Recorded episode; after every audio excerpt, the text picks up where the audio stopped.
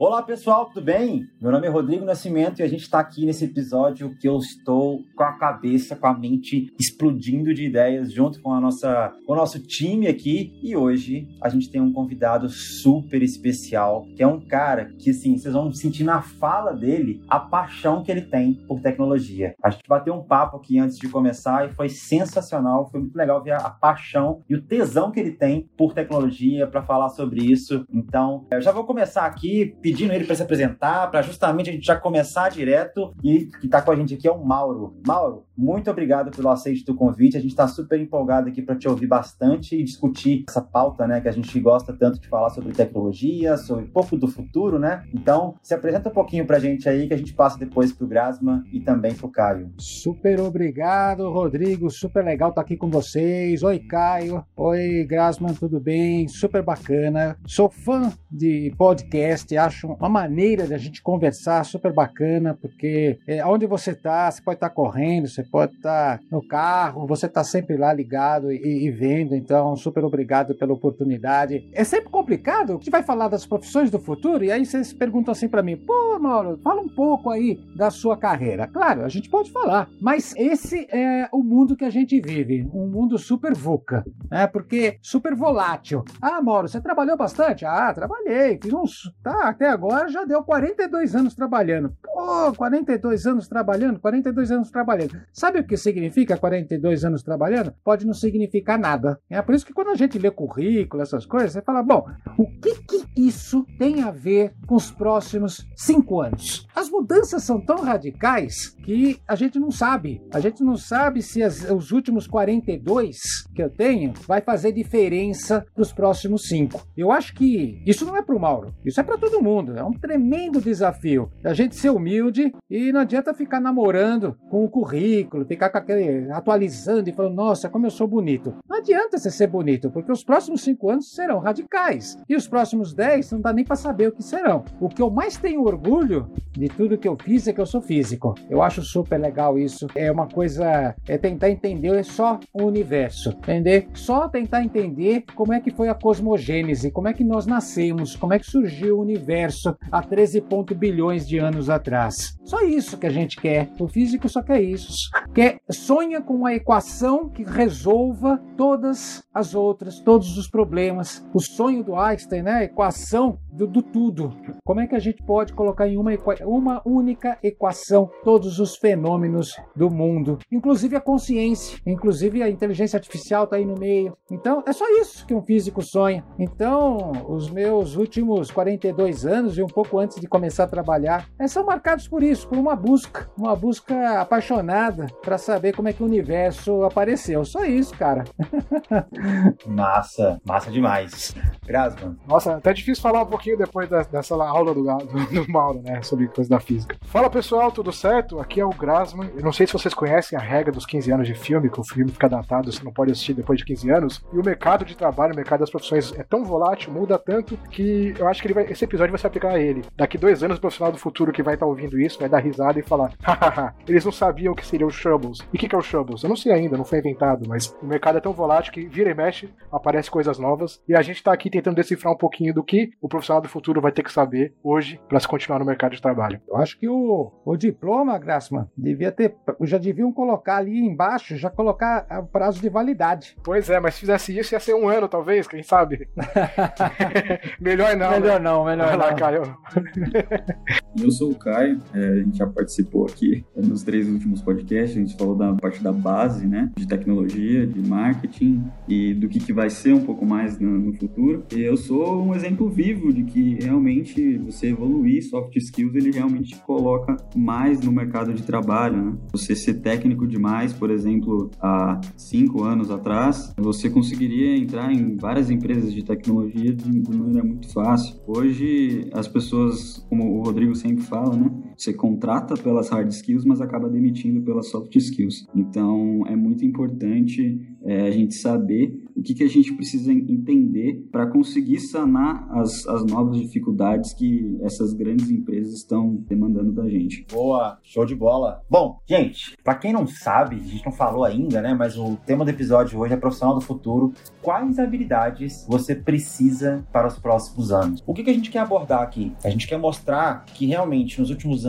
e daqui para frente as coisas mudaram por completo, não só no mercado, mas nas, nas necessidades que as empresas e até você mesmo que está ouvindo esse episódio começa, começou a ter que antes não tinha. E aí a gente está falando de tecnologia? Também, mas tem várias outras coisas que a, gente, que a gente sabe que a gente precisa e que há alguns anos a gente não imaginava que existia e agora já foram mapeadas e com, e com certeza a gente, a gente usando isso muito bem, a gente consegue ter mais sucesso e obviamente até se torna um profissional único no mercado, né? Então já vou começar aqui com uma pergunta aqui bem ampla, mas super legal que a gente tem aqui quatro pessoas que viveram carreiras completamente diferentes, estão vivendo carreiras completamente diferentes, mas porém totalmente complementares. Então, a, a, o primeiro ponto que eu quero trazer aqui pra gente é o que, que mudou nos últimos 30 anos nas profissões, né? E aí, e aí eu não tô falando só das profissões de marketing ou só da comunicação, mas no geral, o que, que vocês acham, o que, que vocês têm aí, né, na, como percepção que houve essa mudança nos últimos 30, 30 anos? O Caio Grasman é complicado porque os caras têm bobear menos de 20, menos de 30 anos, eu tenho certeza que o Caio tem, mas eles estão vivendo já um tempo aí melhor, mais, mais moderno. Então, o que, que vocês têm como perspectiva e percepção que houve de mudança aí nos últimos 30 anos? Vamos começar com o Mauro. O Mauro, eu e o Mauro aqui estamos juntos, a gente vai, vai falar bastante. é, eu, eu consigo contar a história. Tenho mais do que 30. Então, a, a, é assim, é interessante. Eu, por exemplo, eu fui estudante do Senai. Estudei, um, fiz um curso lá quando eu tinha 15 anos. Esse curso não existe mais. Se você for no Senai procurar, ah, eu quero fazer aquele curso lá, não existe. Caramba, então o curso deixou de existir? Deixou de existir. Então, o que a gente. E por que, que deixou de existir? Por causa que tem outra tecnologia, não precisa ser aquele, já foi superado. Então, a gente viveu uma mudança radical na questão da, da parte técnica, e aí é, entrou eu diria nos últimos anos, nos últimos 10 anos, entrou uma parte forte da questão de habilidades socioemocionais. Quer dizer, a gente precisa saber conversar, a gente precisa saber se relacionar, porque o conhecimento é tão amplo, a coisa foi tão grande, tão grande, o negócio é, é tão gigantesco, é que não existe uma pessoa que consiga saber tudo. Então, você goste das pessoas, tem gente que gosta de gente, tem gente que não gosta de gente. Se você gostar de gente, tudo vai ficar mais fácil, porque você vai conseguir se relacionar e tudo mais. Se você não gosta de gente, você vai ter que gostar ou vai ter que aprender como se socializar, porque o seu conhecimento fatalmente não é suficiente. Você vai depender dos outros. Então, como é que você vai viver? Sozinho você não vai viver. Então, essas habilidades socioemocionais, que em inglês fica bonito, em inglês fica tudo bonito, fica é, soft skills, bacana, né? Então, habilidades socioemocionais, soft skill, você tem que desenvolver, tem que desenvolver isso. E elas, o, o que eu acho complicado, Rodrigo, é que elas não são antagônicas. Então, eu já vi vários quadros dizendo assim: a uh, soft skill versus hard skill. Não, não é versus. Você tem que pegar, colocar embaixo do braço, soft skill, hard skill e caminhar. Não abandone. Se você abandonar, ah, soft skill é importante, tá bom, Rodrigo. Então, vou parar de estudar. Vou parar de estudar esse negócio de, de inteligência artificial, é, redução de dimensionalidade na inteligência artificial. Vou parar com tudo isso porque agora o momento é das habilidades socioemocionais, soft skill, tá errado. Né? E a mesma coisa o outro. Ah, esse negócio de soft skill é bobagem, vou continuar fazendo meu mestrado, meu doutorado, meu postdoc. Também não adianta. Você não vai, você não vai gerar nada. É, precisa ter a paciência e a compreensão de que você deve abraçar os dois e caminhar. E que eles não são excludentes. Você pode sim desenvolver as habilidades. Se você é melhor num do que em outro, o que é normal, que é natural, um conhecimento vem de um lado do cérebro, o outro vem do outro, e você não precisa ser bom nos dois, mas você precisa, vocês que nos ouvem, vão ficar aqui com a gente 40, 45 minutos. O que eu faço, Mauro? Desenvolva os dois lados. E Mauro, só te interromper, e tem uma coisa que é legal, que em relação a isso que você está falando, que não é soft skill ou hard skill, é soft skill e hard skill, como você bem colocou. É a fusão disso, é a, jun a junção desses dois, dessas duas coisas, digamos assim, que realmente faz total diferença. Eu vejo que, talvez nos últimos 30 anos, o que tem mais mudado é a relação entre pessoas, é a necessidade de você saber se relacionar, né? Então, há 15, 20 anos, quando eu estudava lá, meu colégio, colégio técnico, e depois eu fui para a faculdade, eu tinha amigos que falavam, cara, eu tô aqui na faculdade e tal, porque eu sou, eu quero ser desenvolvedor e, tipo, quero ficar só na minha cadeira, meu computador e meu mundo juntos, assim, quero ter contato com ninguém. Isso não existe mais, inclusive entre desenvolvedores tem que ter uma conversa muito, muito clara, muito ampla, porque você não tem mais só desenvolvedor, você tem, você tem product manager, tem um product owner, você tem tantas coisas, tantas pessoas que você precisa se relacionar, os designers, né, que lidam diretamente com, com esse time agora. Então, o que eu vejo muito realmente que mudou nos últimos 30 anos foi justamente esse elemento de relação entre as pessoas, né, e você saber principalmente negociar, porque você tem que saber negociar prazo, negociar entregas e etc. E também é, é, você conseguir também ter um, um, trabalho em equipe, né, entender que ele é um time, não é só uma, uma única pessoa ou algumas pessoas. Então, acho que esses foram os principais elementos que mudaram assim nos últimos anos,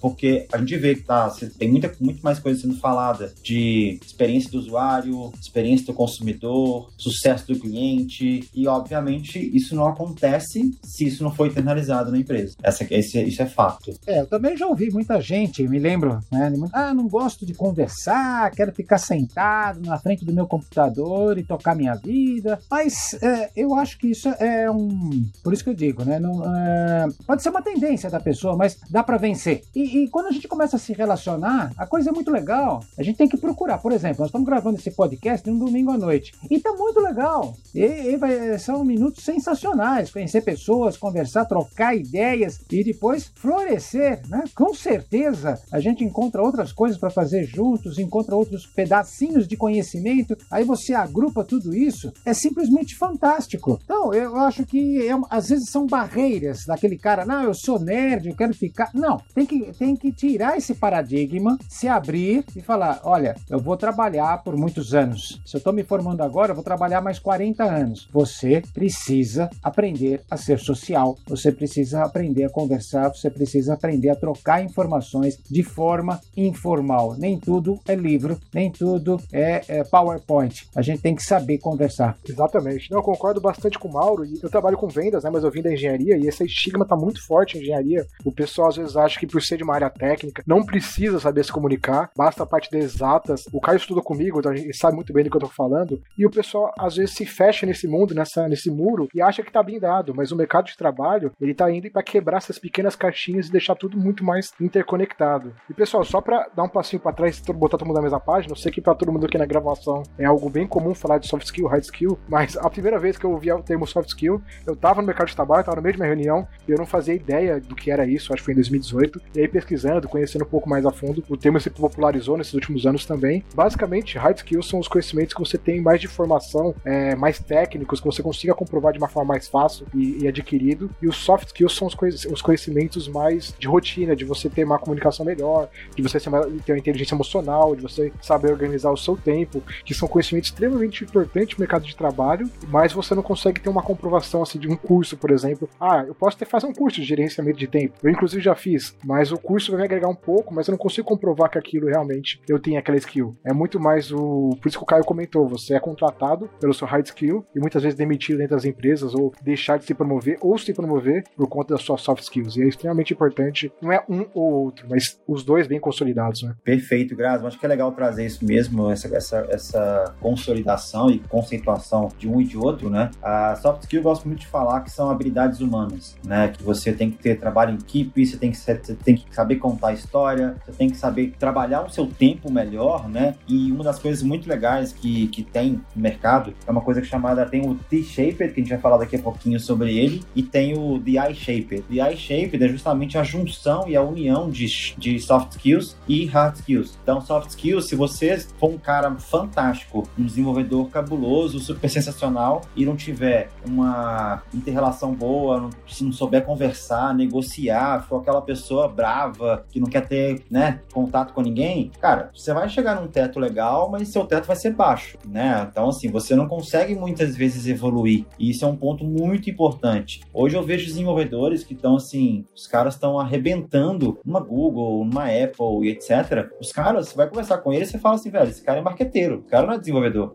Tão bem que ele se comunica. Então, a junção e a união desses, dessas duas coisas, né, do Shaped e do DI Shaped, é realmente crucial, digamos assim, para as pessoas daqui para frente. Tem pessoas que não conseguem trabalhar em equipe, e tudo bem, né? Mas ela pode ser muito boa em negociação, ela pode ser muito boa em copywriting, porque tem, eu já, já encontrei desenvolvedores que são bons em copywriting. E tem um, uma característica do DI Shaped que eu achei muito legal, que é talento em contratação. O talento em contratar, ele é uma das, ele é uma das funções mais incríveis que tem, porque é uma empresa que cresce muito rápido precisa contratar certo, né? Se ela contrata errado, cara, vai dar, vai dar merda, vai ser mais caro, vai ser ruim para a empresa, ruim para a pessoa. Então, assim, contratar errado custa caro. Essa é a verdade. Então, foi legal trazer essa, essa, essa contextualização em relação a soft skill e tudo mais, que a gente consegue trazer para todo mundo, né? Que fica claro o que, que é, o que, que é isso, o que, que não é, enfim. E aí a gente entra em habilidades, né? Habilidades que são necessárias, habilidades que eram necessárias há 10 anos, há 15 anos, há 20 anos, naturalmente não são necessárias hoje. E a gente for pensar que uma habilidade que era extremamente ignorada, né? Eu comecei a trabalhar com 15 anos, então eu comecei a trabalhar em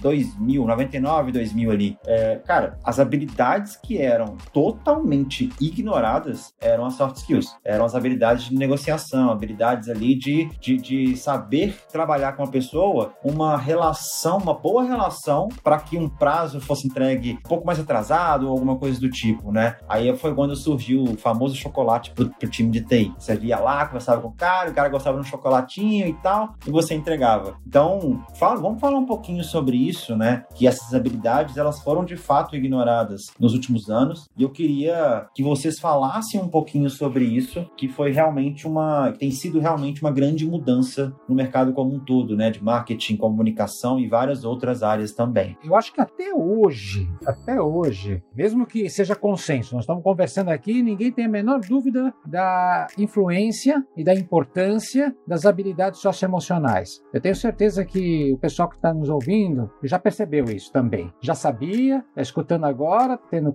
essa confirmação, ou muitos já entraram para esse podcast sabendo disso. Legal. Ah, é, que bom, né? Então a gente sabe que é importante. Está nos currículos das universidades? Vocês acham que o cara, o cara faz um curso de engenharia? Vamos pensar numa pessoa que faz um curso de engenharia. No mínimo 4 mil horas de curso de engenharia. 4 mil horas. Dessas 4 mil horas, quantas horas são dedicadas a desenvolvimento de habilidades socioemocionais? Dessas 4 mil horas, quantas que estão alinhadas com as top 10 skills para 2025? O pessoal lá do Fórum Econômico Mundial de Davos, eu sou super ligado nesses caras, porque quando é você que fala, ah, o Rodrigo falou que. Aí o pessoal fala, ah, não gosto do Rodrigo, ah, foi o, o, o Grassman que disse, ah, não gosto do Grassman. Então, você entra no fórum de Davos e você vê. Lá tem um monte de gente inteligente, um monte de gente que só faz isso, só estuda o futuro. E lá tem as 10 maiores habilidades necessárias para 2025.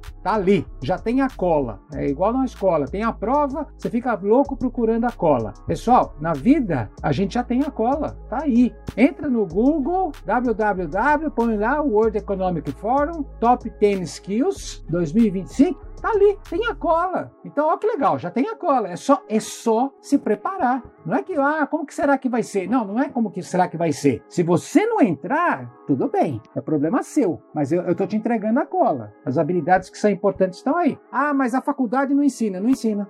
É melhor você se preparar. Faça você o seu currículo. Não espere alguém para colocar isso no currículo.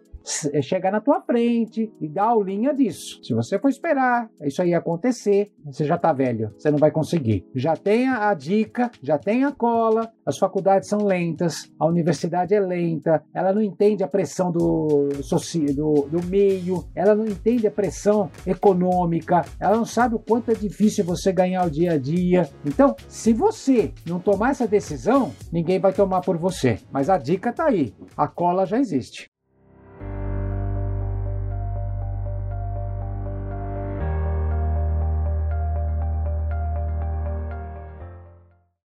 Não, tem uma coisa que eu achei assim, eu tava discutindo com um amigo meu, o Rafael Hess, ele discutindo sobre como que as pessoas, como que a geração Z, ela é uma geração que não sabe buscar conhecimento, né? Então assim, se eu perguntar para qualquer um de nós aqui, né? Sei lá, se você não sabe de uma coisa, onde você vai? Cara, eu vou no Google, eu vou no Facebook, eu vou no Instagram, eu vou no YouTube principalmente, mas eu vou descobrir e vou aplicar, né? Falo que assim, 90% do conhecimento que eu adquiri marketing digital quando eu comecei foi pelo Google e YouTube. E eu fui aplicando. E aí até saiu uma pesquisa há duas semanas, mais ou menos, da OCDE, que mostra que os nativos digitais não sabem buscar conhecimento na internet. Os caras não vão no Google para perguntar alguma coisa, para saber alguma coisa. Isso é uma coisa meio bizarra, né? Porque você fala, velho, você quer saber alguma coisa? Você, eles preferem perguntar um influenciador, alguma coisa do tipo, e não ser respondido, do que ir ao Google ou ao Facebook para tentar ganhar esse conhecimento. É um negócio muito bizarro. Então, assim, além dessas habilidades que a gente vai falar daqui a pouco, né? As 10 habilidades necessárias e tudo mais, tem um ponto que essas pessoas não estão sabendo mais buscar conhecimento na internet. Então, sei lá, eu vejo o Caio. O Caio é, um outro, é uma pessoa que também busca conhecimento pra caramba no Google, enfim. O Caio foi meu aluno, ele é meu aluno, o Grasman também. Então, o Grasman não é meu aluno, mas ele busca muito conhecimento na internet. Então, acho que isso é um ponto que é muito necessário trazer pra gente provocar um pouquinho também a audiência, né? Porque não é somente habilidade técnica, habilidade humana, alguma coisa do tipo, é também você correr atrás. Isso, inclusive, é uma das habilidades pela World Economic falando que realmente as pessoas têm que saber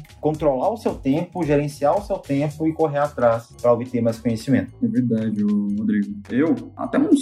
Brasil é, é prova viva disso, né? Eu, há um ano atrás, dois anos atrás, eu era uma pessoa extremamente técnica, né? Cara, eu fiquei um, um bom tempo querendo ser contratado por empresas para ter uma primeira oportunidade e eu nunca consegui. Eu nunca entendi o porquê disso. E foi aí que, sei lá, em 2018, mais ou menos, no final de 2018, eu comecei a, a me esforçar e a querer entender como que esses grandes profissionais, eles conseguem é, serem contratados, serem vistos e o que faz eles conseguirem subir dentro de uma empresa que é meritocrática, né? O teste que, o, que a Google faz, ele tem umas seis etapas, sete etapas, e ele só tem poucas etapas técnicas. A grande parte das etapas é você falando com os líderes de cada tipo de segmento, dependendo do nível que você vai entrar, para ele conseguir entender se, se você vai ser útil em outras áreas, né? E como que você como que você organiza as coisas, como que você conversa com as pessoas, como que você lida com,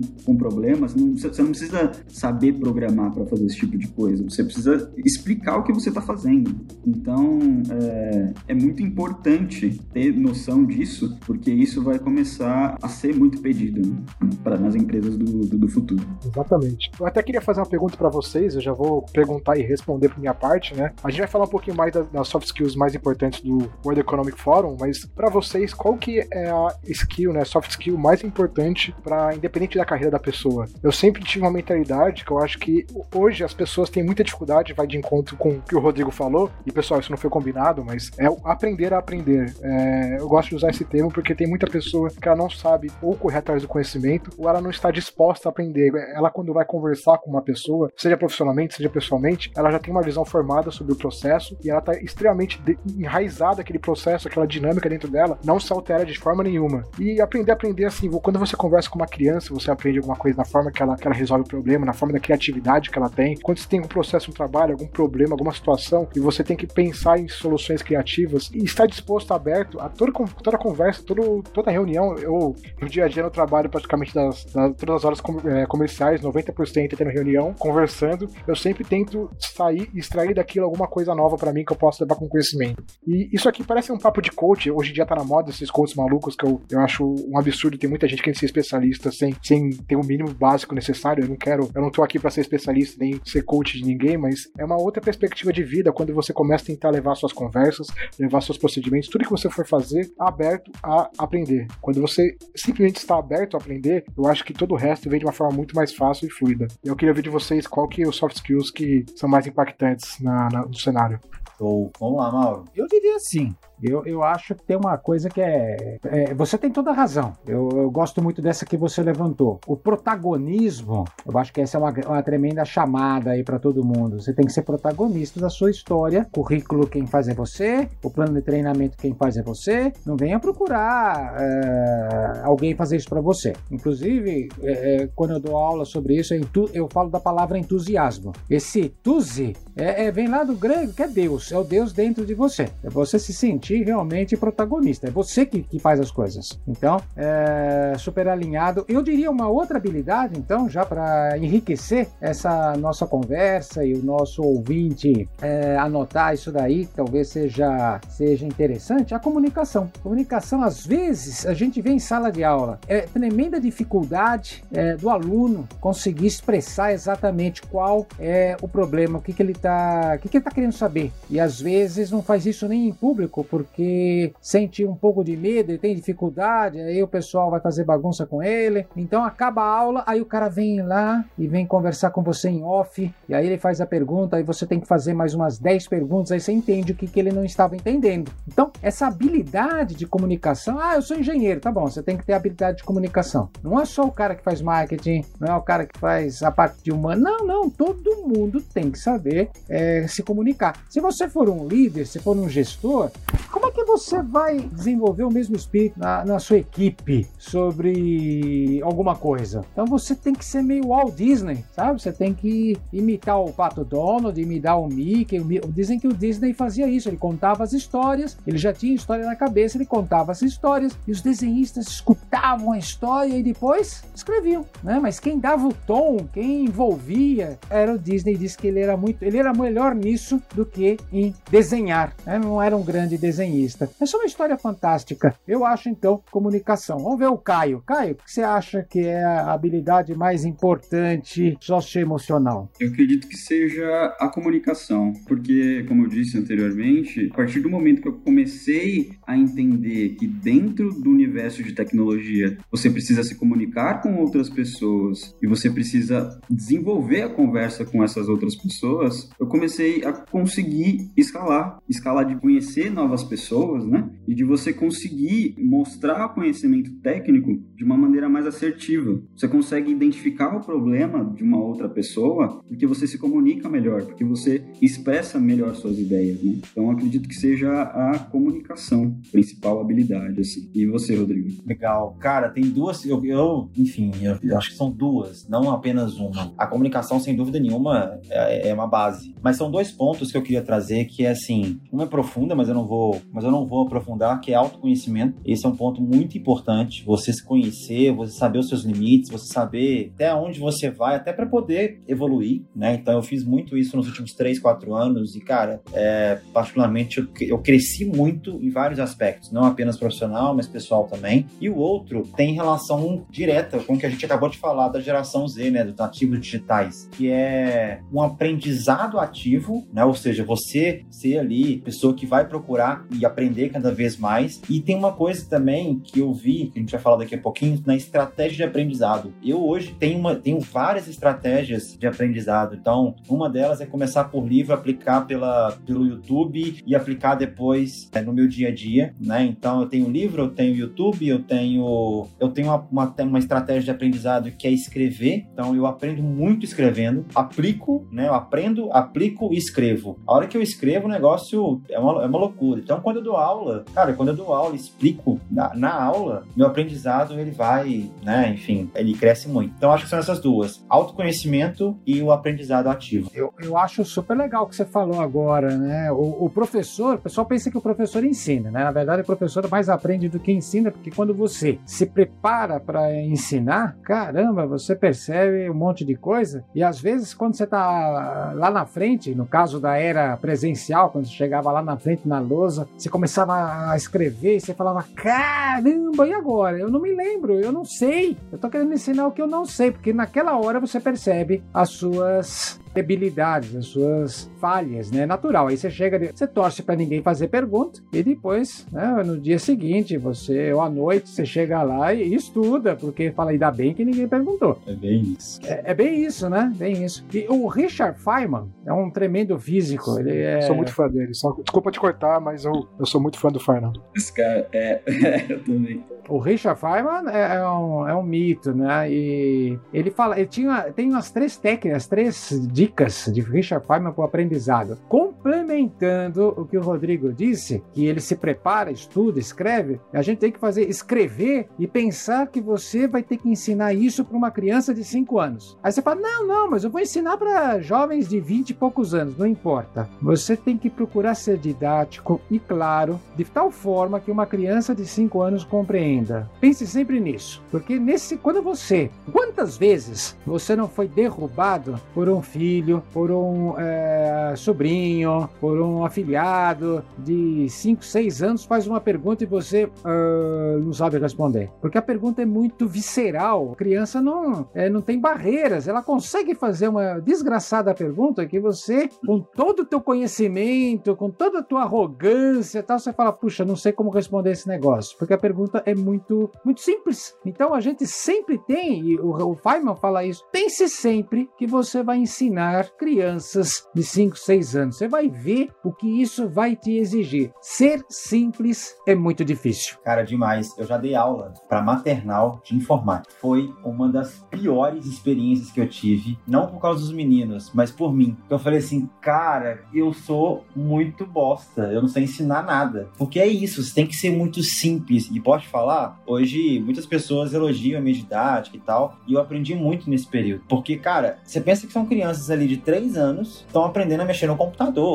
né, no mouse, no teclado, que os caras, hoje em dia, isso é muito mais tranquilo, né, mas há 10, 12 anos, não era tão tranquilo assim. Então foi muito complexo. E aí tem uma, eu lembrei de uma coisa que é muito bacana, que eu conheci tem uns 4 anos isso, que é uma teoria do psiquiatra norte-americano William Glasser. Ele, ele conseguiu mapear mais ou menos o percentual de como que a gente aprende. E só pra vocês terem uma ideia, a gente, a gente aprende basicamente 10% lendo. E 95% do nosso aprendizado é explicando, resumindo, estruturando, definindo, elaborando e ensinando. Ou seja, cara, você pode ler 70 livros, mas se você fizer uma aula, é bem provável que você vai, vai uma aula ou escrever alguma coisa, né? É bem provável que você vai aprender muito mais. Então, assim, eu particularmente adoro dar aula, adoro palestrar, enfim, por conta disso. Porque eu tô no meio da palestra e falo, caraca, velho, aprendi mais uma coisa. Eu tô no meio de uma aula, aprendi mais uma coisa. Então, isso é muito bacana. Então, isso é, é, é científico, né? Então, assim, 50% do nosso aprendizado vem da nossa audição e da nossa visão. Se viu acontecer alguma coisa, ouviu acontecer alguma coisa, 70% vem de conversa, de, uma, de um bate-papo como esse, né? Então, eu, eu sim, estou aprendendo muita coisa aqui. Então, isso é uma coisa que é muito bacana, que é mostrar o poder da escrita, né? O poder da explicação, o poder também da, da transmissão de conhecimento. Então, acho que é uma coisa do que eu, que eu lembrei aqui, eu quis trazer porque faz completo sentido e, e é científico, né? Então, acho que é uma coisa, essa questão de aprendizado ativo é, cara, assim, você não tem, se você tem preguiça, eu sou uma das pessoas mais preguiçosas que vocês podem conhecer, mas eu hoje uso a minha preguiça como estratégia, né? Então, assim, eu, eu negocio com a minha preguiça. Eu, tá bom, você tá, você tá aí, te amo, mas eu preciso estudar. Então, vamos aqui, daqui a pouco eu deito com você. E ela fala, beleza, tudo bem. Hoje eu consigo ter a, a, o aceite dela, né? Tem dias que ela vence, eu, eu vou admitir. Mas, na grande maioria das vezes, eu, hoje eu consigo vencê-la. ah, é, é, é, isso, né? Então, o, o, foi bom você ter falado isso, Rodrigo, porque as pessoas que nos ouvem é, ficam pensando que, ah, não, esses caras aí são super-homens, né? Ficam contando história, porque já fizeram isso, fizeram aquilo, e eles não imaginam quanto espinhoso é. Pensa que é fácil? Não é fácil, porque é, você escuta. Eu, por exemplo, começo sempre lendo, claro, começo lendo. Um monte de textos, artigos. Aí depois eu procuro um livro, que o livro o conhecimento está um pouco mais organizado. E aí, eu, normalmente, ainda com um monte de. sabendo um monte de coisa. Aí eu começo a pegar YouTube, aí eu começo a pegar as palestras, TED, YouTube, e aí eu vou assistindo palestras. Então, é, é você vai estruturando, dá trabalho, porque você não, não é na primeira que a gente vai, vai entender. Aí você escuta um, escuta outro, lê um texto, lê outro, lê um livro. Então, quando você vai juntando, é que você vai chegando no conhecimento. Tem uma frase muito legal que é mais ou menos é, assim: se você tem é, uma casa é feita de um monte de tijolos. Agora, não necessariamente um monte de tijolos é uma casa. Você tem que organizar esses tijolos. Se você não organizar os tijolos, não vira uma casa. Cada tijolo é um pedacinho de conhecimento. Ah, eu sei isso, sei aquilo, sei... você vai lendo os pedacinhos, mas é, vai adquirindo os tijolinhos. Mas se você não organizar, não vira parede, não vira casa, então não vira nada. É, é, é essa organização que é fundamental. Talvez seja isso, porque uh, os mais jovens uh, têm acesso a um milhão de coisas e, como você disse, você foi bastante crítico, Rodrigo. Você falou, é, os caras têm todo. Não precisa nem entrar numa biblioteca. Eu entrava em cada biblioteca meu, escura, cheiro de mofo, porque eu tinha que catar os livros, tinha que catar as informações de algum lugar. Não tinha internet, entrava no, nos mofos aí para aprender alguma coisa. Hoje não. Hoje você dá meia dúzia de clique, pô, você tem mais informações informação do que você conseguiria ler em um mês. Tá bom, legal. Tem também YouTube, tem. Ué, tem tudo isso. E por que as pessoas têm tanta dificuldade, têm tanta hesitação? Né? É, é porque não sabe colocar um tijolinho em cima do outro. Eu acho que cabe a pais, mães, professores, é, educadores e blá blá blá todo, líderes, gestores, a ajudar a formar esse, a colocar um tijolo em cima do outro, a estruturar. Eu acho que essa é a deficiência da geração Z, geração Millennium, que o pessoal diz, que tem tanta dificuldade, tem tanto recurso e ao mesmo tempo tem tanta dificuldade de se estruturar. Perfeito. Já dizia o bom Alvin Toffler, né? Os analfabetos do século XXI não são aqueles que não sabem ler e escrever, mas aqueles que não sabem aprender, desaprender e reaprender. Cara, isso é, assim, maravilhoso. Eu ouvi essa, essa frase a primeira vez em 2015 e desde então eu uso ela como como, premissa básica na minha vida. Desaprender é complicado, meu. Putz, dói. Desaprender dói. Essa que é a verdade. É, aprender não é difícil, desaprender é muito mais difícil. É. Então, é essa humildade, mas quem quer desaprender, né? O negócio é, é escutar isso até dói, né? Olha, lembra tudo que você aprendeu, você se matou tal? Pois é, então você tem que desaprender, esquece tudo isso. Como esqueço tudo isso? Pois é, tem que esquecer. Essa é a vida. É, esse desaprender aprender talvez seja mais importante do que o aprender hoje. O Alvin Toffler é, realmente estava muito à frente do, do, do, tempo, né? Então, o, o, grande problema, Rodrigo, é que a gente vê essas frases no Facebook, no LinkedIn, essas frases estão em todos os lugares. Tá na moda. Vai lá e lê. Agora, você faz alguma coisa com isso? Eu não sou contra o Facebook. Tudo bem, o Facebook é super legal. Não sou contra livro de autoajuda. Não tem nada errado escrito no, no livro de autoajuda. Tudo que está escrito lá funciona. Agora, você você vai pôr em prática? Você vai se disciplinar? Você vai colocar isso na sua vida de que forma? Então, é, esse é o desafio para o nosso ouvinte. Como é que a gente nunca tivemos tanta cola como você ter um futuro? Tá, tá escrito tudo. Agora, cara, não é fácil você colocar isso em prática, né?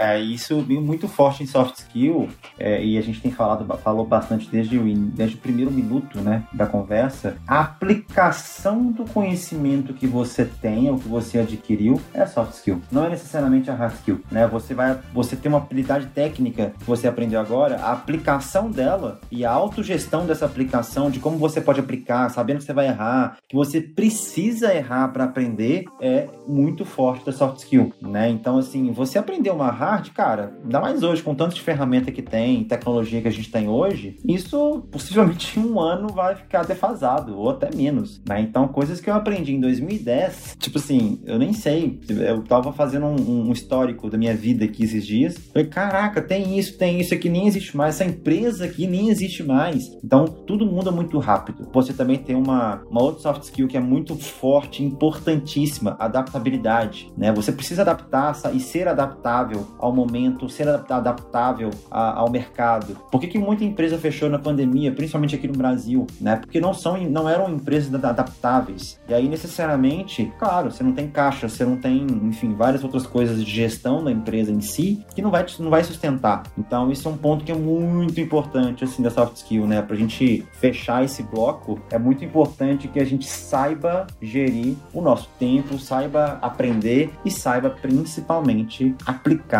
esse aprendizado. Né? E aí a gente entra agora no próximo tópico, que é em relação às top 10 habilidades uh, de 2005, de acordo com o Fórum Econômico Mundial. Né? E aí eu acho que é muito legal, tem tudo que a gente falou aqui, sendo bem sincero, tá lá, né? Que é saber utilizar tecnologia, saber gerir tempo, saber aprender, é, enfim, tem algumas outras coisinhas que a gente vai passar por elas aqui agora, mas eu achei legal que eles trouxeram em quatro tópicos, né? Que é solução de problema. Esse solução de problema é um tópico muito legal que a gente vai falar um pouquinho sobre ele. Autogestão, e aí isso conecta diretamente ou até indiretamente, se for o caso, com autoconhecimento.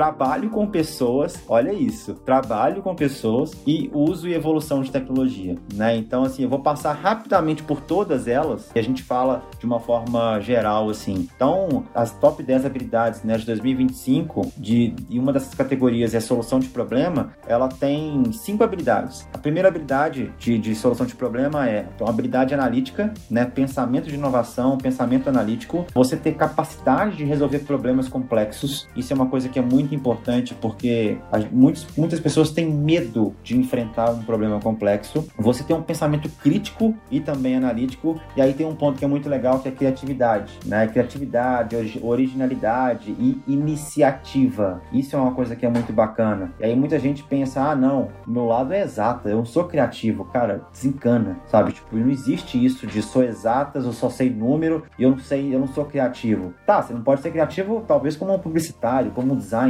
mas você tem criatividade. Tipo, e a, e a quinta de solução de problemas é você ter ali a capacidade de idealizar o problema e solucionar esse problema, né? Criar simulações para eles e tudo mais. Design thinking, thinking é muito forte nisso. Então, primeiro essas cinco, vamos falar um pouquinho sobre elas. O que, que você pensa sobre essas cinco de uma forma geral, Mauro? Pra gente poder. Eu acho que isso é um pouco do seu dia a dia, principalmente, né? Ah, olha, a gente até brincava que no cartão, que é o business card que a gente tem, né? Coloca lá o nome, Rodrigo Nascimento e tal, embaixo coloca a função. A gente brincava que essa função tem que ser sempre resolvedor de problemas. O dia que não tiver problema, você não tem o que fazer, você não vai ter lugar, não vai ter espaço na sua empresa. E, e a gente ainda vê é, gente jovem, cara com menos de 30 anos, ficando apavorado, estressado, é, baixa resiliência, porque está enfrentando um problema e às vezes um problema complicado. Pode parar, para com isso, porque você tem que amar os problemas. O problema é um negócio legal. Ele está desafiando você. Quando você resolver, quando você sair disso, você vai estar em outro patamar. Mas você tem que gostar do problema, você não pode odiá-lo. Se você tiver essa relação de ódio com o problema, você não se desenvolve. Então, relaxa, curte o problema, porque você vai precisar, você vai, ter, vai desenvolver tantas habilidades quando você estiver enfrentando um problema. Eu falo, puxa, o pessoal na escola às vezes fica reclamando das provas. Eu falo, olha, pode não parecer, mas prova é um meio super fácil de você ser avaliado, porque você tem lá meia de questões, você preenche, você tem até. Ô oh, professor, cadê o, o, gabarito? E aí você confere a prova com o gabarito. Aí eu pergunto: a vida tem gabarito? A vida não tem gabarito, cara. A vida não tem gabarito. Então, chega no final de um ano, seu chefe te chama, e aí você vai ser avaliado. Aí você pode chorar, pode se atirar no chão, pode fazer o que você quiser, não tem gabarito. Foi a percepção dele, foi a visão que ele teve de todo o seu esforço, de todos os problemas que você resolveu desenvolveu, de toda a sua resiliência,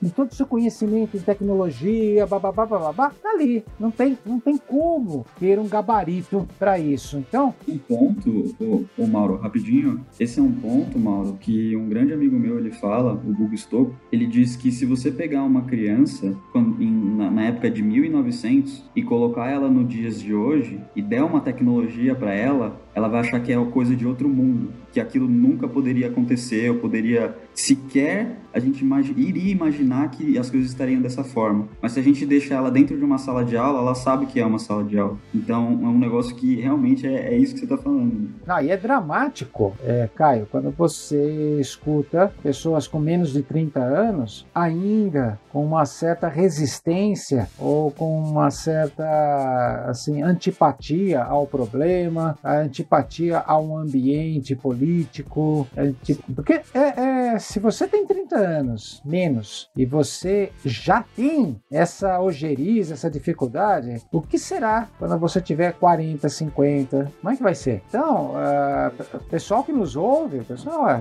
você tem que ter obrigação, obrigação de falar que legal, um problema novo, vamos embora. Agora, se você tem menos de 30, muito mais, muito mais que isso.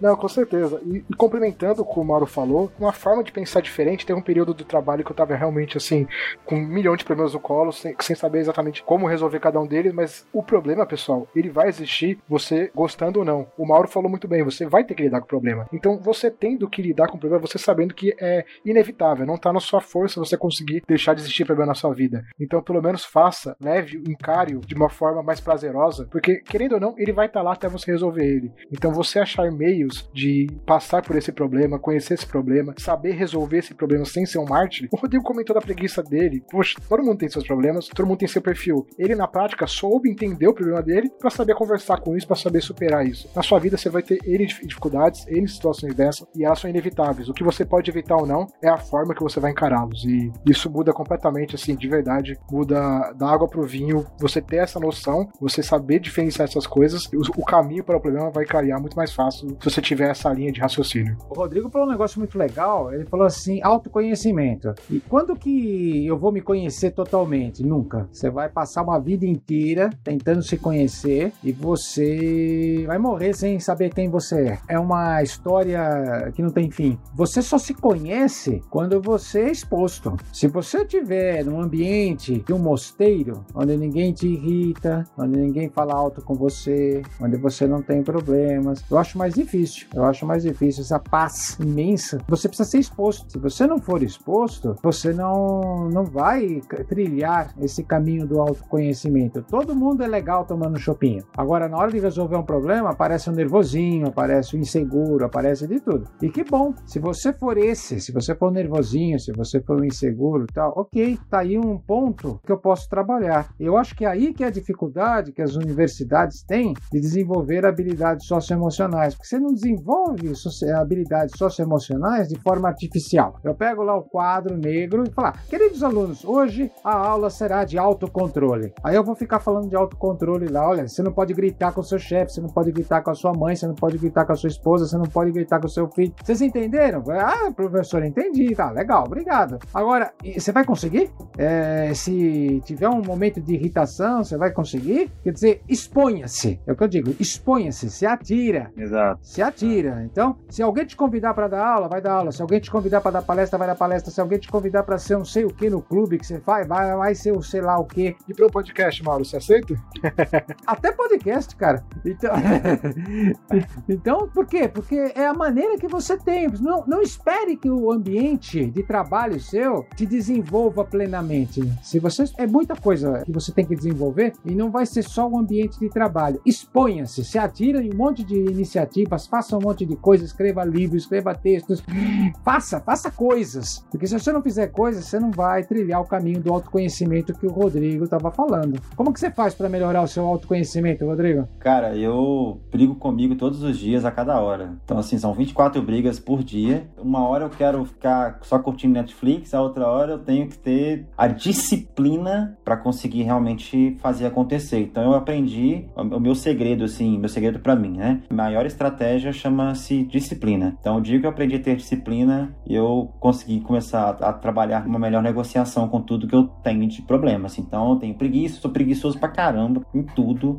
Às vezes eu não tenho paciência com algumas coisas, então vivo negociando. Né? E isso vem muito de acordo com a outra habilidade, outra categoria da habilidade, que é justamente a autogestão. Então eu tenho, estou aprendendo muito nos últimos anos a trabalhar uma autogestão de tempo, de vários elementos, que isso inclusive é uma das, das 10 habilidades para 2025, é, só que eu já faço isso já há algum tempo. E a outra, que está totalmente ligada a isso, é a resiliência, uma tolerância ao estresse e flexibilidade, que vem muito da adaptabilidade que eu comentei mais cedo. Então, assim, teve um, tem um caso sobre tolerância e estresse que foi muito engraçado. A gente já falou aqui do dia 360, que é o evento da Buscar ID. E aí tem um caso muito legal sobre tolerância e estresse, que, tipo assim, a gente tinha. Foi o dia 360 de 2017 que a gente organizou três salas simultâneas. Então, o evento acontecia em três salas simultâneas. E aí, cara, numa estratégia meio equivocada que a gente fez, uma sala cabia 100 pessoas, tinha 400 pessoas na fila. E a palestra na grande, no, no grande salão tinha lá umas 100, 130 pessoas. A gente falou o seguinte: tá bom, tudo bem, vamos trocar a sala em tempo real. Vamos falar, galera, essa, essa palestra aqui tá indo pro, pro salão maior e a palestra do salão maior tá indo pra essa, pra essa sala aqui. Cara, foi um caos por 15 minutos. Caos. Entendam o caos. Lê, coloca no Google o que é caos. Foi o que aconteceu nesse momento. E aí, beleza, trocou, tudo no final funcionou. E aí, uma, uma menina da equipe chegou pra mim e falou assim: Rodrigo, como é que você conseguiu se manter tão calmo naquele momento? Pessoal xingando, gritando, falando um absurdo, não sei o quê. E eu sei lá, não, vem aqui, por favor, vai, vai por ali que é, que é a, a sala X, Y, Z. Como é que você consegue? Aí eu respondi, falei, cara, a minha, minha premissa é: se eu ficar nervoso, não vai resolver. Agora, se eu, se eu ficasse nervoso e resolvesse, pode ter certeza que eu ficaria nervoso. Então não faz sentido você ficar nervoso, ficar xingando todo mundo e etc. Tanto que eu mantive a calma e resolveu. Então acho que esse é, um, esse é, o, é o ponto assim que eu gosto de trazer. E aí já conecta com o terceiro pilar, que é justamente liderança e, e influência social. Esse é um ponto que eu queria trazer para a gente só discutir aqui rapidamente. Liderança e influência social. Eu senti na pele o quanto que isso e, e sinto ainda o quanto que isso é importante para mim atualmente, para liderar a equipe, conseguir contratos, para conseguir negociar. O que, que vocês acham disso, assim, sobre justamente essa questão de liderança, você ter uma influência social, não necessariamente ser um influenciador, um famoso e etc. Mas, cara, ser influente, ser persuasivo nas suas, nas suas ideias, testes, etc. É, eu vou te fazer uma pergunta de volta, até para ajudar a galera que tá ouvindo, que eu tenho certeza que elas gostariam de aprender essas habilidades. Eu te pergunto de volta, Rodrigo, onde que você aprendeu esse tipo de coisa? Legal. Cara, eu aprendi na vida, verdade é essa. Eu tenho eu tenho 30, vou fazer 36 semana, 36, 21 anos de, nossa, caraca, já, já são 21 anos de carreira. Oh, isso é legal, só um ponto, e isso prova a ideia de que a gente tem que realmente se expor, que o Mauro tava falando. Exatamente. Porque a, a exposição a longo prazo vai te fazer realmente aprender e, e tomar, é, é, as, ter as, as, suas dificuldades e você acaba aprendendo com isso, né? você acaba evoluindo mesmo. Exatamente. Tem um ponto que é legal legal que eu tive quatro carreiras, né? Eu tive, eu tive, eu fui profissional. Na verdade, eu fui cinco, foram cinco agora, agora é quinta. Eu fui, eu programei, né? Fiz trabalho com programação, desenvolvia sistemas. Depois, trabalhei com redes de computadores e manutenção. Depois, eu fui músico por 10 anos, que foi o Rodrigo antes e depois da música, né? Porque a música me transformou por completo. Marketing e agora tecnologia, agora dados, né? Se a gente for pensar assim, eu tenho uma nova carreira que é marketing por dados. E, cara, as habilidades antigas, elas acabaram se transformando, as, as profissões passado, elas acabaram se transformando em habilidades do meu futuro. Então, isso contribui muito você ter, como você bem colocou, ter esse conjunto de habilidades, ou de passado, ou de experiência, para transformar isso em habilidade. Então, hoje, quando eu vou fazer uma negociação XYZ da empresa, da Buscar, ou da Solids, alguma coisa do tipo, e a pessoa me conhece, fala, cara, li seu livro. Rapaz, tipo assim, li seu livro? Tá, tipo, fechado. O contrato tá fechado, né? Então, assim, é muito legal como que essa influência social, ela é muito impactante para todos nós como seres humanos, assim, sabe? Na verdade, eu concordo 100%. Você imagina, você tá com 21 anos de trabalho, eu tô com 40 e pouco, eu sei o quanto a liderança, há mais de 40 anos atrás, era autocrática. Né? É muito mais legal, pessoal, ser influenciador. E isso é um negócio.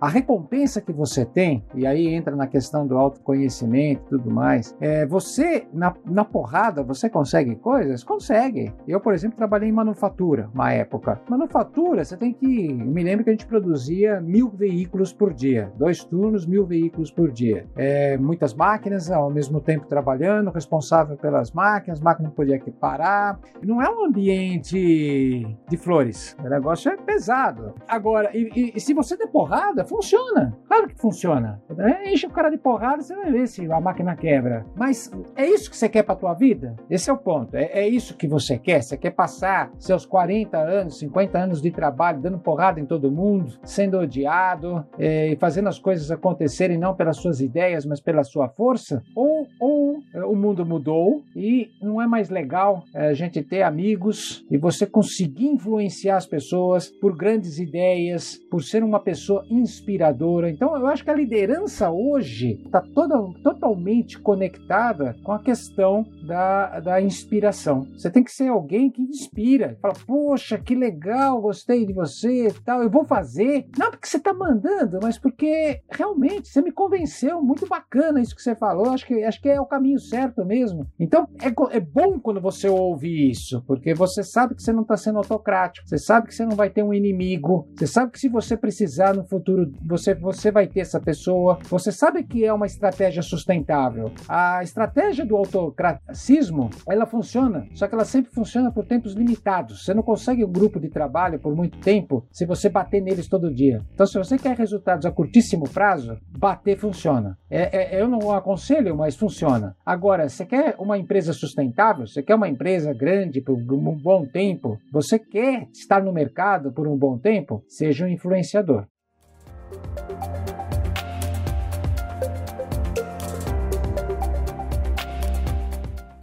Nossa, Mauro, você trouxe um ponto muito legal que é essa questão de bater, né? Já tive vários casos na Buscar ID que o cliente falou comigo: você tem que bater na mesa, você tem que brigar com seus funcionários. Eu falei: olha, se é você é isso que você espera de mim, pode vão cancelar que agora eu vou fazer o distrato, porque eu não, eu não sou assim. E a minha empresa não vai ser gerida dessa forma. Então, esses, esses pontos, eles são muito importantes, porque é isso. Porque você quer resultado a curto prazo? Show de bola, você vai ter, você vai ter que sacrificar um pouquinho aqui, um pouquinho ali, beleza, né? E tudo bem. Mas, cara, não é assim que as coisas funcionam funcionam, né? Você precisa desenvolver pessoas. E desenvolvimento de pessoa, olha, somos seres humanos. A gente tem o nosso tempo, a gente tem os nossos limites. Nós não somos uma inteligência artificial que vai aprender com milhares de dados em tempo real e vai aprender mil vezes mais rápido do que um ser humano, né? E, e isso eu, eu começo a enxergar que está sendo muito confundido, sabe? E às vezes falta peito mesmo da liderança, fala assim, não, não vai ser assim, vai ser assado, por esse esse, esse motivo. Ah, vai ser assado porque dessa forma não é o meu princípio. Então falta princípio também muito liderança liderança, na minha visão. É o que eu enxergo muito isso. A hora que o, líder traz, a, traz o princípio, os princípios dele e encaixa com as empresas, cara, é muito, enfim, dá muito certo. Tem uma frase muito legal que encaixa muito bem nisso que você falou, que é o tamanho de uma empresa é proporcional ao tamanho do mindset das pessoas inseridas nela. Ou seja, se as, se as pessoas que estão lá nessa empresa só ficam falando do outro, só ficam olhando concorrente, só fica vendo concorrente, olha, cara, você vai ficar sempre com o mesmo teto.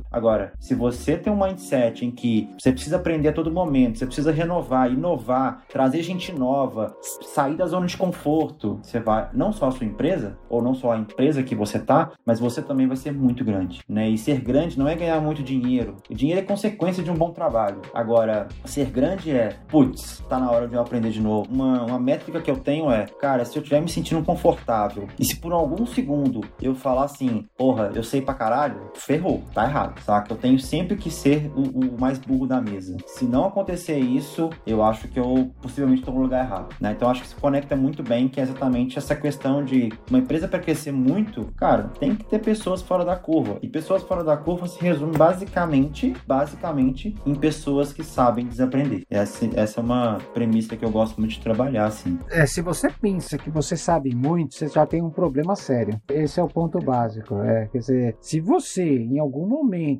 pensa que você sabe muito, você já está incorrendo em um problema. Porque a partir do momento que você fala, eu sei isso, é, a partir desse ponto, é, você não progride mais. Porque se você sabe, você sabe. Então, não há necessidade de mais nada, tá tudo certo. Então, se você sabe, você sabe, você não vai aprender mais nada. Então, é, a partir desse momento, você tem que procurar um psiquiatra, tem remédios ótimos para isso. Mas você não sabe tudo. Você não sabe tudo. Sente-se sempre na mesa de discussão, conversar com os outros. Lembre-se sempre de ouvir mais do que falar. Essa é a atitude correta para você manter um aprendizado por muitos e muitos anos. E só para finalizar, acho que, acho que é legal das, das top 10 uh, skills para 2025, tem o uso de tecnologia, né? Então isso aí já está no nosso dia a dia, mas muita gente ainda não tem afinidade com a tecnologia. E esses são, são pontos assim muito importantes, sabe? Que é justamente a gente saber utilizar a tecnologia e tem um outro elemento, né? Um é a utilização da tecnologia, monitoramento e controle da tecnologia, e o outro ponto é uh, o design da tecnologia e a programação dela. O design da tecnologia e programação dela está totalmente fo focado em não importa a tecnologia que você tem, mas o que, que você faz com ela, né? Então eu já vi pessoas utilizando uma tecnologia totalmente assim horrível, mas fazendo milagres, milagres com ela, com ela. E outras pessoas que com a alta tecnologia não fazendo nada com ela. Então é muito exatamente nesse ponto. Não importa o que você tem de tecnologia, mas o que você faz com ela. Mesma coisa com dados e tudo mais, né? Então acho que esses são pontos muito importantes para ter esses elementos assim muito bem explicados. E gente, vamos pensar aqui rapidamente, fazer uma conclusão rápida aí, que eu acho que a gente já tá, na, tá no final aqui do episódio. Falar um pouquinho de tudo que a gente abordou: soft skill, hard skill, habilidades com negociação, habilidades interpessoais e principalmente de relacionamento entre pessoas. Vamos resumir aqui em três minutinhos o que que o profissional do futuro, né? O que, que precisa ter para esses próximos 10 anos aí que estão vindo pela, pela frente, que como o Mauro falou logo no início, né? Cara, 10 anos, é assim, não dá mais. Não dá para entender o que vai acontecer ano que vem, né? Aí eu faço a pergunta para vocês, vocês imaginavam em 2019 que em 2020 nós íamos passar por uma pandemia, né? Então assim, 10 anos então é uma coisa maluca, mas dá para trabalhar a essência, né? E a essência eu sempre falo que é saber tecnologia, ter afinidade com tecnologia, ter uma mente analítica e ter visão de negócio. Então, o meu resumo é basicamente esse. E aí eu queria ouvir um pouquinho de vocês também, o resumo, assim, do que, que, tem, que tem que ter o profissional do futuro. Eu, eu acho que tem que procurar a raiz. Porque o conhecimento, eu até brinquei, falei, ah, o diploma, ele tem prazo de validade. Na verdade, ele tem prazo de transformação. Você não vai perder o conhecimento, mas o conhecimento se transforma. Então, você tem que ter as bases, os fundamentos muito bem consolidados. Não se preocupe com, com a cereja, não se preocupe com lá a parte de cima do chantilly, não se preocupa com isso. Se preocupa com a base. Se você tiver uma boa base, se você conhecer cálculo diferencial e integral, você vai chegar na inteligência artificial, você vai entender vários dos algoritmos, a, a vida vai ser melhor para você. Mas não se preocupe, você tem que conhecer a base, o cálculo. Então, vá direto, não vá na moda, vá na raiz, vá na raiz do soft skill, seja humilde. Isso aí é bíblico, isso aí quem quiser, seja humilde, porque você vai precisar de humildade. Você vai precisar conhecer, se você estiver na tecnologia, você vai ter que ter rudimentos de cálculo diferencial integral. Você vai ter que ter, saber o que é uma geometria analítica. Não tem como escapar disso. Então, se você é um, lógico, se eu estou falando um cara que está na área técnica, então pega os fundamentos, porque o resto todo vai mudar. Você não sabe o que vai ser isso, esse mundo. Você não tem a menor ideia do que vai ser. Mas os fundamentos, eles vão continuar lá. Os fundamentos são os fundamentos. Então, tenha bons fundamentos. Seja bem enraizado. Boa, Mauro. Eu criei um método é, chamado FPB. É, F de faca, P de alguma coisa, que eu não só, só vi nomes estrúxulos aqui para um P, mas e B de bola, que é faça a porra do básico, saca? o que você trouxe aí, resumindo, é exatamente isso. Faça a porra do básico básico. Para de querer ser o herói ou a heroína que, nossa, vou inventar uma coisa disruptiva. Cara, o disruptivo hoje é fazer o básico, saca? Por que, que a Nubank ela virou o que virou? Porque eles fizeram a porra do básico, que é entregar comodidade, entregar um bom atendimento e um cartão roxo diferente do mercado. Então eles fizeram isso. Tem muitas outras coisas envolvidas, óbvio, mas a essência, que é o que você está colocando, foi isso, basicamente. Eu concordo. E aí, será que o Pedro também concorda? Eu concordo. Acho que como lição final, eu tava até conversando aqui no WhatsApp, eu não queria nem estar tá participando dessa gravação, porque eu, eu, acho que eu tô aprendendo mais do que realmente transmitindo conhecimento. Eu vou no acordo do que eu peguei de gancho no começo, que é aprender a aprender, e a parte de humildade, que você, o Rodrigo e o Mauro já bateram bastante, e faz todo sentido de desaprender, aprender, desaprender, aprender. A, a minha mensagem final é que eu tô aprendendo bastante com esse episódio, espero que o ouvinte também. O recado é basicamente esse, pessoal. O problema ele vai existir, você vai enfrentar dificuldades, aprender, aprender para realmente saber como, como você consegue tirar proveito disso, como que você pode evoluir disso. Eu acho que a vida, se, se a gente não aprender tanto na vida, não seria tão divertida, né? É o que diferencia o humano de qualquer outro animal, o que diferencia qualquer história, enfim. Eu, é, minha recado final é justamente que eu tô aprendendo bastante com isso. Ah, eu concordo com o que você falou. Divirta-se. A vida é muito curta, tem que ser legal, tem que ser bacana. Concordo, Pedro. E o, e o Caio? É, como eu disse aqui anteriormente, né? Pra mim, a, a grande habilidade, essa, essa é a, a, coisa final, né? Porque, assim, nesses últimos dois anos que eu comecei a, a melhorar esse tipo de skill, foi o que mais me deu resultado, né? Foi o que mais me fez chegar em pessoas que eu acharia que não ia chegar ainda esse ano, sabe? Então, é, é algo que você só o fato de você saber se comunicar, de você materializar uma ideia e fazer com as pessoas entendam o que você fala, se inspirem, se engajem e acaba se conectando com as pessoas. E essas pessoas elas compram o seu propósito, né? Elas querem estar perto de você justamente por entender é, que a ideia que você passa é uma ideia muito boa, né? Então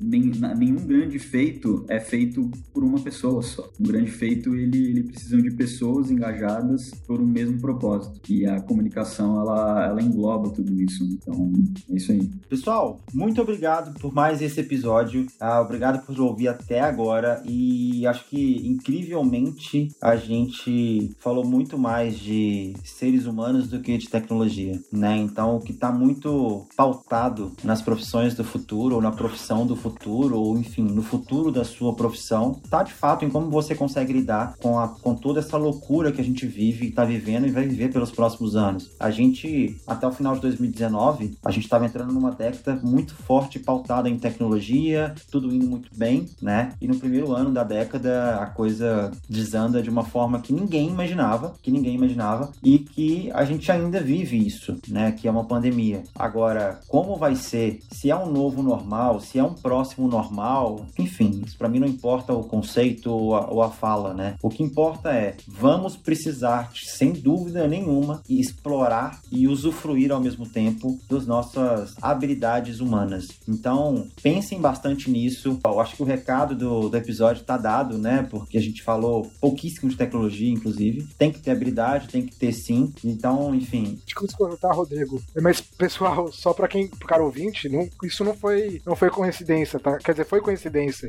A gente tem uma pauta focada em parte de tecnologia, focada em profissão, mas coincidências ou não, a, a gente focou muito mais no lado humano. Então isso significa realmente o profissional do futuro ele tá muito mais voltado pro lado humano, muito mais voltado por isso tudo que a gente falou e acabou sendo um prato cheio. Acho que, graças a Deus, demos sorte disso ter acontecido. Cara, é coincidência, mas eu fiquei boca aberta com essa notícia. A gente falou muito mais lado humano e eu acho que isso é profissional do futuro, né? Exato. É, o futuro tá pautado no, no humano, gente. Por quê? Eu gosto muito de dizer que a tecnologia, ela não vem, ela não vem para substituir ah, os seres humanos. Ela vem para valorizar o que a gente tem de melhor, que é a nossa cabeça. A gente é muito braçal como seres humanos, com trabalho e tudo mais. E eu uso tecnologia hoje para automatizar tudo que eu puder automatizar. Se eu puder fazer isso, eu estou economizando tempo. Se eu estou economizando tempo, eu estou trazendo um valor muito maior à, à, estratégia, à minha cabeça, que é o que isso que é o que é o diferencial de qualquer pessoa, assim. Foi um pouco impactante, né? Mas enfim, esse é o, esse é o recado. Rodrigo, o lado humano é o que vai nos restar. Maravilha. Então, com essa fala maravilhosa do Mauro, caraca, que tapa na cara.